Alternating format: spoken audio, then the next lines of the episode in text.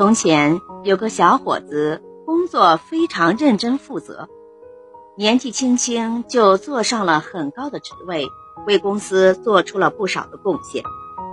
但是他在公司的人缘却不怎么样，人们给他起了个外号叫罗伯特，意思是机器人，因为他做事从来都像机器人那样一丝不苟，甚至不带感情。可是他并没有意识到这个问题。一次偶然中，知道了自己有这样一个绰号，他感到很困惑，无法理解为什么别人会那样评价自己呢？小伙子心情不佳，下班后独自去酒吧，很快就醉得一塌糊涂了。他醒来的时候已经是第二天早晨了，一看时间已经迟到了，于是他慌忙收拾一下，直奔公司去。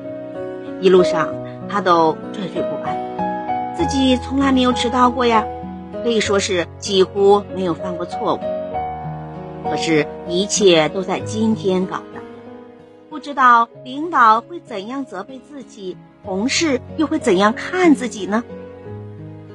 结果，领导并没有责怪他，同事看他的眼光也柔和起来，还有几个人主动和他开起了玩笑，气氛顿时融洽许多。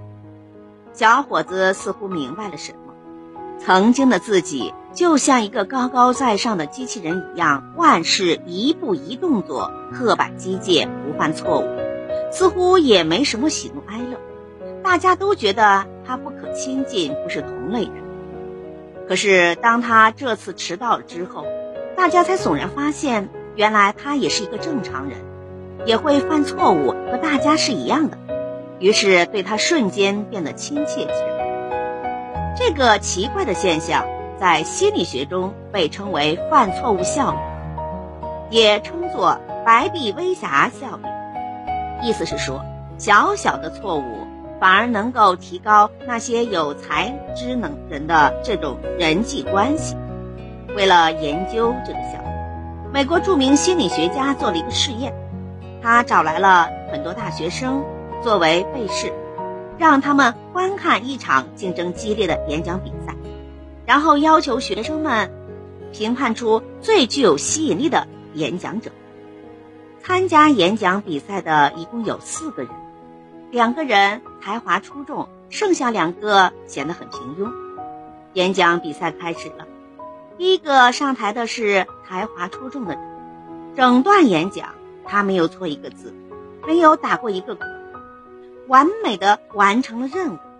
第二个上台的则是一个平庸的人，演讲的内容平淡，几乎没有什么煽动性，自己也显得很紧张。结尾的时候还不小心打翻了桌子上的饮料，狼狈的退场了。第三个上台的又是一个才华出众，他的演讲显得幽默风趣，同时深入人心，一切都表现得很好。可是。在快结束的时候，他也不小心碰翻了桌子上的饮料瓶。于是呀，他自嘲地向大家道歉退场。最后一个演讲的表现平平，没有犯什么错误，当然也没有表现出什么让人感到惊喜的才华。演讲结束后，收集到的结果是：受欢迎的人票数从高到低依次是这样。才华出众而犯了小错误的排第一名，才华出众没有犯错误的排第二名，排名最后的则是那个才华平庸且犯错误的人。实验表明，人们显然更容易喜欢那些有本事、有能耐，但是偶尔也会犯错误的人。相比较之下，那种凡事都完成的很完美。找不到一点瑕疵的人，反而容易让人感到不真实、不安全。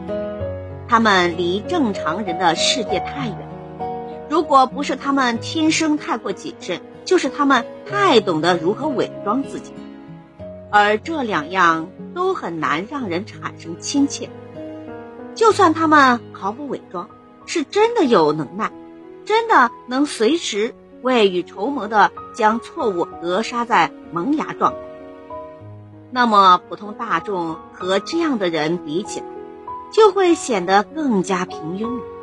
试问一下，谁又喜欢和一个处处比自己强、把自己比得一无是处的人在一起呢？偶尔的犯错，偶尔的不完美，反而真正修饰了一个人的优秀，降低了身边人的压力，拉近了彼此的心理距离，这样能够赢得更多人的喜爱。也让自己放松一下紧张的神经，多点时间享受快乐。感谢收听，再见。